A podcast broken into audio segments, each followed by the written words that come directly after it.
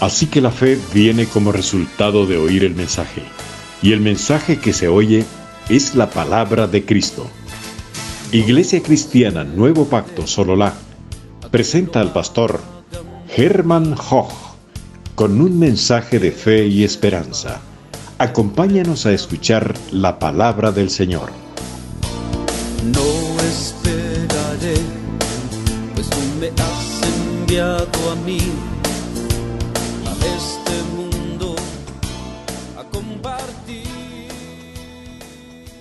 Bendiciones amados hermanos, hoy quisiera continuar con el tema poca fe, mucha fe. Recordemos que cuando Jesús anduvo acá en la tierra, Él le dio este calificativo a algunas personas, hombres de poca fe. Pero también vemos que Jesús le dice el calificativo de hombre, qué gran fe la que tú tienes. También vemos a una mujer, a quien Jesús le dice, mujer, grande es tu fe, que se haga contigo como tú quieres. La pregunta del día de hoy es, bueno, ¿cómo puedo hacer yo para tener esa gran fe? Porque hermano amado, es importante que nosotros nos detengamos en el tiempo a pensar si el Señor viniera hoy y platicara con nosotros, ¿qué calificativo nos daría?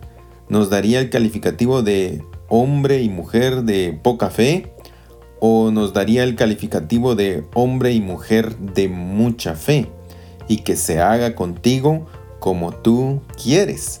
Oh hermano amado, eso sería genial, grandioso, sería excelente.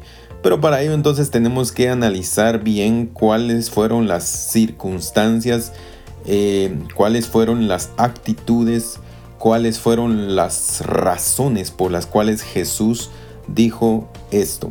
Y la Biblia nos narra que se levantó una tormenta tan fuerte que las olas cubrían la barca. Entonces vinieron los discípulos y se quejaron diciéndole, Señor, sálvanos porque nos estamos pereciendo. Eh, hermano, alguien me preguntará, hermano, disculpe, ¿dónde dice la Biblia que se quejaron? Bueno, basta con que nosotros pongamos atención en la forma de cómo los discípulos traen su propuesta o su petición delante del Señor. Y vemos también por la otra parte al centurión romano que viene de una forma completamente diferente. Recuerde que los discípulos vinieron con Jesús y le dijeron, Señor, sálvanos. Pero lo más extraño de todo esto, mi amado hermano, es que cuando Jesús los salvó, ellos se maravillaron Hermano, ¿cuándo ha visto usted que un esposo se maraville de su esposa porque le hace unos huevos revueltos o unos huevos estrellados o podría decir unos huevos rancheros? Hermano, yo no me maravillo de mi esposa que me haga unos huevitos rancheros porque ella me los hace todos los días. Ella siempre me sirve de la mejor forma, así que no me maravillo. No, no me asombro de lo que ella hace. Es más, estoy acostumbrado a recibir esos manjares que solo mi esposa sabe cocinar para nosotros. Entonces la pregunta es ¿por qué los discípulos se maravillaron de lo que Jesús hizo? Hermano amado, esto demuestra la falta de fe, o mejor dicho, la poca fe que los discípulos tenían en Jesús. Recuerde que la fe también se interpreta en algunas versiones de la Biblia como confianza. Entonces diríamos qué poca confianza la que los discípulos le tenían al Señor Jesús.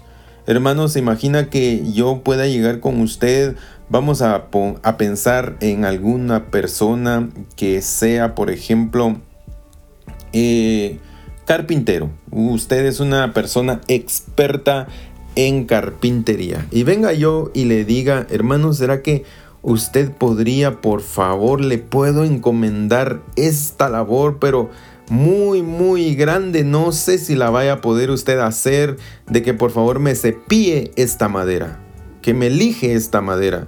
Y usted ya sea que se ría o se moleste porque yo lo estoy em, tal vez molestando o estoy discriminándolo o quizás porque no conozco su trabajo. Cualquiera de las tres eh, mencionadas, hermano, era lo que los discípulos representaban en este caso, un desconocimiento total de lo que Jesús realmente era. Ojo, por favor, subraye esta palabra, de lo que Jesús realmente era. Sin embargo, por el otro lado vemos al centurión viniendo con Jesús y diciéndole, Señor, no hay necesidad que tú vayas a mi casa, di solamente una palabra. Hay una versión que me gusta y dice, menciónalo nada más. Hay otra versión que dice, dilo de palabra y mi siervo quedará sano. Wow, hermano amado, esto me impresiona porque entonces el hombre sabía con quién estaba hablando y no solamente sabía con quién estaba hablando, sino sabía que Jesús tenía la capacidad mucho más de las expectativas que la gente podía tener de Jesús a su alrededor. A esto le llamamos fe. Pero en, esta, en este episodio quisiera hablar de otros dos ejemplos más. Y el primer ejemplo, hermano amado, lo encontramos ahí mismo en el libro de Mateo, eh, Mateo 15, y estamos hablando, sí, efectivamente, de la mujer sirofenicia este ejemplo nos ha servido mucho porque a pesar de que esta mujer era una mujer, hermano, que no pertenecía al pueblo de Dios, era una mujer que era, según los judíos, pagana. En otras palabras, era una mujer que no tenía eh, nada que ver con la, con la bendición de Abraham. Y lo leemos así, Mateo 15, 21. Mateo 15, 21 Saliendo Jesús de allí, se retiró a la región de Tiro y de Sidón. Y aquí, una mujer cananea que había salido de aquella comarca, comenzó a gritar, diciendo, Señor, hijo de David, ten misericordia de mí, mi hija está terriblemente endemoniada. Pero él no le respondió palabra, y acercándose sus discípulos, le rogaban diciendo, Atiéndela, pues viene gritando tras nosotros. Y respondiendo él, dijo, No he sido enviado sino a las ovejas perdidas de la casa de Israel. Pero acercándose ella, se postró ante él, diciendo, Señor, socórreme. Y él respondió y dijo, No está bien tomar el pan de los hijos y echárselo a los perrillos. Pero ella dijo, Sí, Señor, pero también los perrillos comen de las migajas que caen de la mesa de sus amos. Entonces, respondiendo Jesús, le dijo, Oh mujer, grande es tu fe, que te suceda como deseas. Y su hija quedó sana desde aquel momento. Vemos en este relato, mi amado hermano, a una mujer que viene a rogar, pero no solamente a rogar, sino también hay una característica importante que necesitamos resaltar de esta eh, mujer y es la persistencia. La insistencia con la cual la mujer se queda hasta recibir el milagro que le está pidiendo al Señor. Y yo quiero mencionar esto, hermano amado, porque nuestro carácter, nuestra consistencia, lo que yo soy, posiblemente usted sea una excepción, pero la mayoría de personas somos así, hermano. No nos gusta insistir, no nos gusta rogarle a nadie, mucho menos, hermano, suplicar. Wow, qué cosa más terrible. Es una palabra desconocida para nosotros en el siglo XXI. Hermano amado, pero vemos cómo esta mujer suplica, cómo esta mujer pide, cómo esta mujer, hermano, eh, insiste en lo que está eh, esperando. Y recuerde, la fe es la certeza de lo que se espera.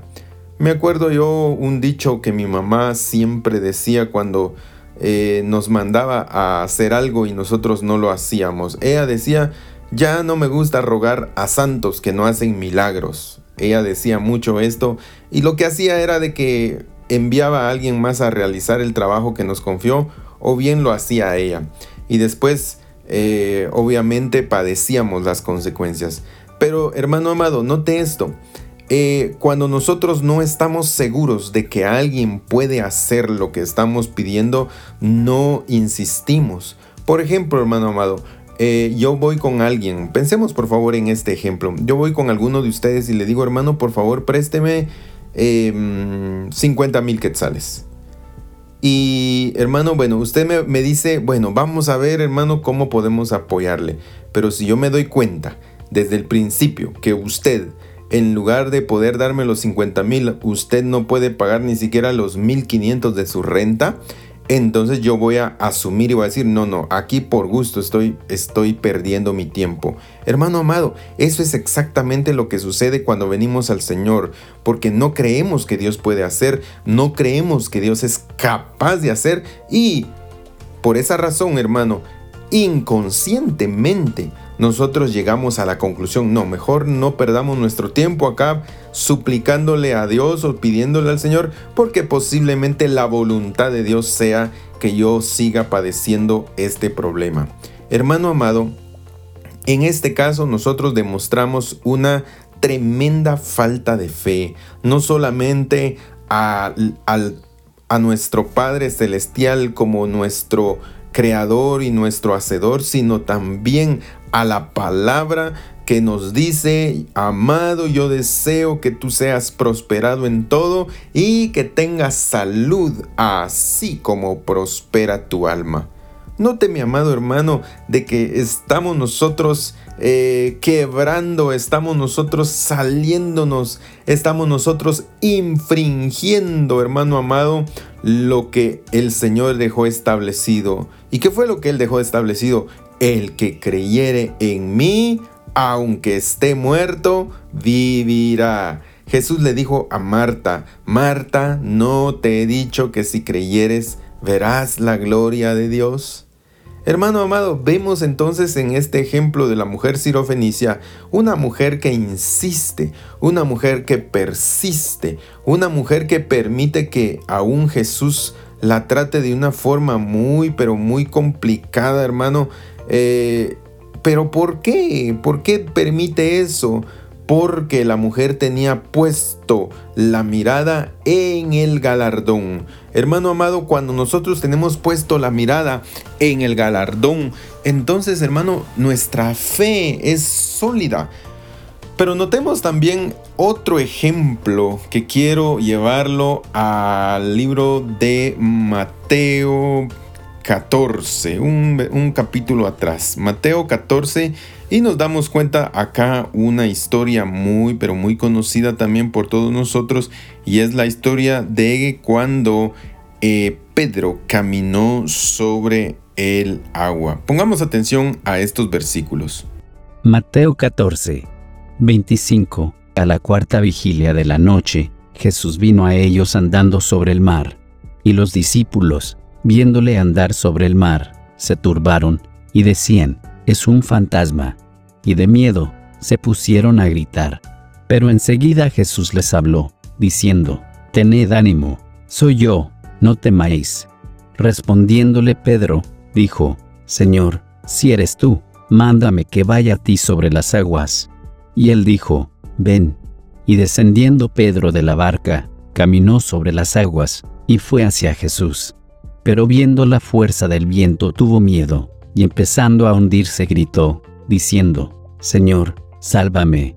Y al instante Jesús, extendiendo la mano, lo sostuvo y le dijo, Hombre de poca fe, ¿por qué dudaste? La Biblia nos enseña acá que Pedro tenía fe. Por eso, hermano amado, vale la pena mencionar que Jesús no llamó a sus discípulos hombres sin fe, sino que más bien los llamó hombres de poca fe. Hermano amado, el tema de hoy no significa, no, no, la pregunta del día de hoy no es si usted tiene fe o no tiene fe. No, no, esa no es la pregunta ni es el tema. El tema es poca fe o mucha fe. Pero de que tenemos fe, amado hermano, claro que la tenemos. Pero recuerde, la poca fe nos deja siempre en el problema pero la mucha fe nos puede sacar de esta situación. Usted, mi amado hermano, ya tiene fe. Usted ya tiene fe. La Biblia en el libro de Romanos nos enseña y nos dice que el Señor repartió a cada uno una medida de fe. Así que usted aunque no lo crea, usted tiene fe. Lo que estoy tratando de enseñar el día de hoy es cómo podemos nosotros aumentar, cómo nosotros podemos salir de este calificativo poca fe y entrar a esa dimensión en donde el Señor le dice a las personas, Hombre, mujer, grande es tu fe. Hombre, mucha es tu fe. Qué gran fe la que tú tienes. Y en uno de esos versículos el Señor, perdón, eh, el apóstol Mateo dice que Jesús se maravilló de, de la fe que este hombre tenía. Pero entonces Después de oír el relato de lo que pasó con Pedro, porque Pedro sí tenía fe, pero poca fe, vemos entonces, hermano, cómo es la fe de Pedro, la poca fe de Pedro, cómo es torcida, cómo es quebrantada o cómo es abrumada por medio de la tormenta que estaba sucediendo. Hermano, nosotros hoy en día estamos atravesando por tormentas. Hoy en día, hermano, estamos atravesando por situaciones difíciles, pero el secreto no es salirnos de esta tormenta, sino el secreto es no dejarnos abrumar por la tormenta, sino al contrario, seguir poniendo nuestra mirada en Jesucristo, el autor y consumador de la fe.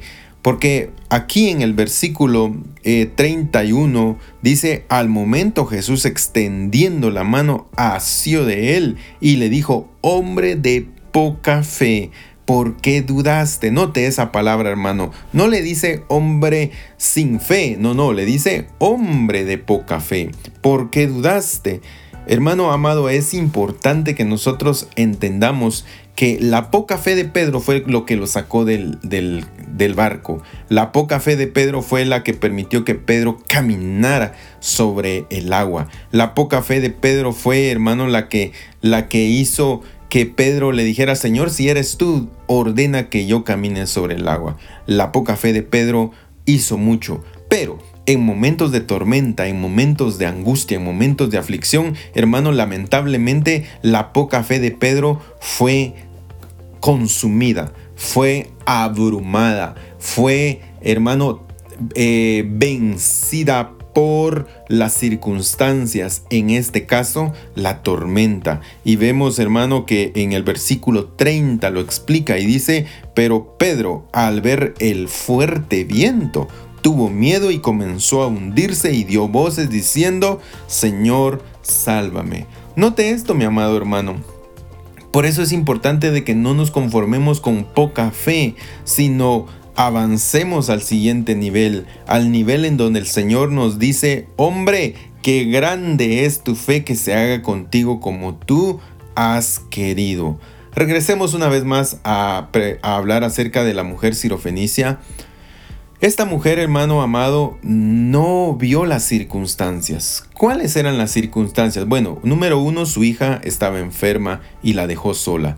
Número dos, Jesús estaba negando a siquiera dirigirle la mirada. Número tres, Jesús estaba negando siquiera a atenderla, porque fueron los discípulos lo que le dijeron a Jesús, Señor, atiéndela o despídela, porque viene dando voces tras nosotros. Hermano, la mujer obvió, la mujer omitió estas circunstancias.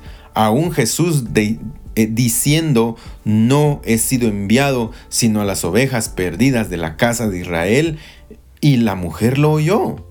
Y la mujer está obviando, la mujer está haciendo a un lado esta, estas circunstancias.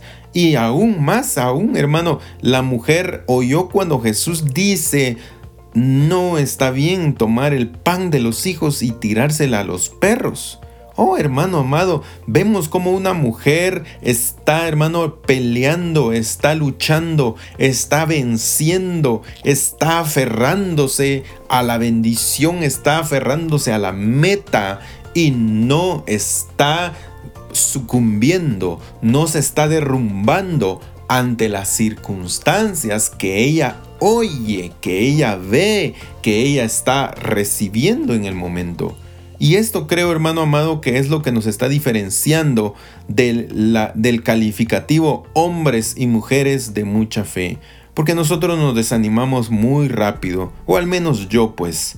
me desanimo muy rápidamente y digo, bueno, si no se puede, pues no se puede, ¿qué le vamos a hacer?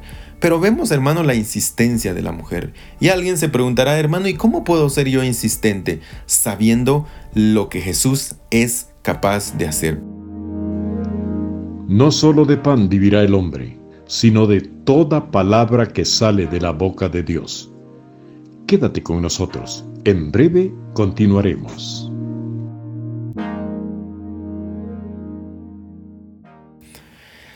Vamos a suponer que usted va al banco y solicita un crédito muy grande, pensemos en una cantidad de un millón de quetzales. Y el banco le va a otorgar a usted ese crédito a una tasa súper, súper, súper, súper, mega, hiper económica, al 5 o al 6% anual. ¡Wow! Y aún le van a dar, hermano amado, a usted eh, cinco meses de gracia para que no pague los intereses, sino hasta el quinto mes después de haber recibido el crédito. Hermano amado, ¿cree usted que sabiendo eso, usted podría ir y tomarse la molestia de ir a aguantar esa larga fila que hay en el banco, de aguantar esa mala actitud de tal vez el que le va a atender, de soportar ese aire acondicionado a todo volumen que le está pegando en el rostro, de, de posiblemente hermano que llegó la hora del almuerzo y usted todavía sigue en el banco, hermano, sabiendo que ya me fue autorizado ese crédito, hermano, yo puedo pasar ahí y si es necesario dormir allá afuera, pues lo hago. y usted dirá, hermano, ese su ejemplo me gustó y es muy chistoso. No, hermano amado, es la realidad de las cosas. Cuando nosotros sepamos y estemos conscientes y seguros de que en el Señor está la bendición, que en el Señor está la vida, que en el Señor están las fuerzas, que en Jesucristo está el poder para lo que yo necesito, hermano, entonces vamos a dejar de observar las circunstancias y vamos a comenzar a poner nuestra mirada en el objetivo que es la bendición del Señor. A esto le llamamos nosotros fe. Y de acuerdo a la intensidad de, la, de, que usted pueda fijar su mirada en el premio, en el galardón, de acuerdo a Hebreos 11:6, a la intensidad que usted le pueda poner a eso y no a las circunstancias, a eso entonces Jesús va a llamar o va a calificar como hombre de mucha fe o Podría también decir mujer de mucha fe, como también llamarnos oh hombres de poca fe. ¿Por qué dudaron? ¿Por qué dudaron? ¿Por qué dudaron? Amado hermano, yo quiero invitarle por favor a que usted no pierda la confianza en el Señor. Lo único que tenemos nosotros que hacer es entender que Dios es poderoso y que Él nos ama porque somos su pueblo, somos sus hijos, somos su iglesia. Él nos escogió y por esa razón, hermano amado, nosotros estamos confiando y esperando en Él. Recuerden, la fe es la certeza de lo que se espera. Y también dice la convicción de lo que no se ve. Porque no tenemos prueba de lo que, eh, o al menos prueba tangible y visible de lo que decimos. Pero sí tenemos una prueba irrefutable que es la palabra de Dios. Cuando la Biblia dice, Jehová es mi pastor y nada me faltará, hermano amado, yo lo tomo por la fe, lo creo con fe y me aferro a esa palabra por la fe, nada me faltará. ¿Puede usted repetir conmigo, nada me faltará? Aunque usted ande en situaciones difíciles, aunque estas circunstancias que vienen al mundo completo, al mundo entero, nos esté afectando en sobremanera, hermano, usted puede declarar conmigo y decir, nada me faltará. Usted puede decir, Jehová es mi pastor y nada me faltará. Le doy gracias al Señor por permitirme llevar esta palabra a su corazón. Le invito a que no se despegue sino que sigamos en sintonía de estos episodios por medio de nuestro canal de podcast Herman Hoch. Bendiciones, amados hermanos, y hasta la próxima.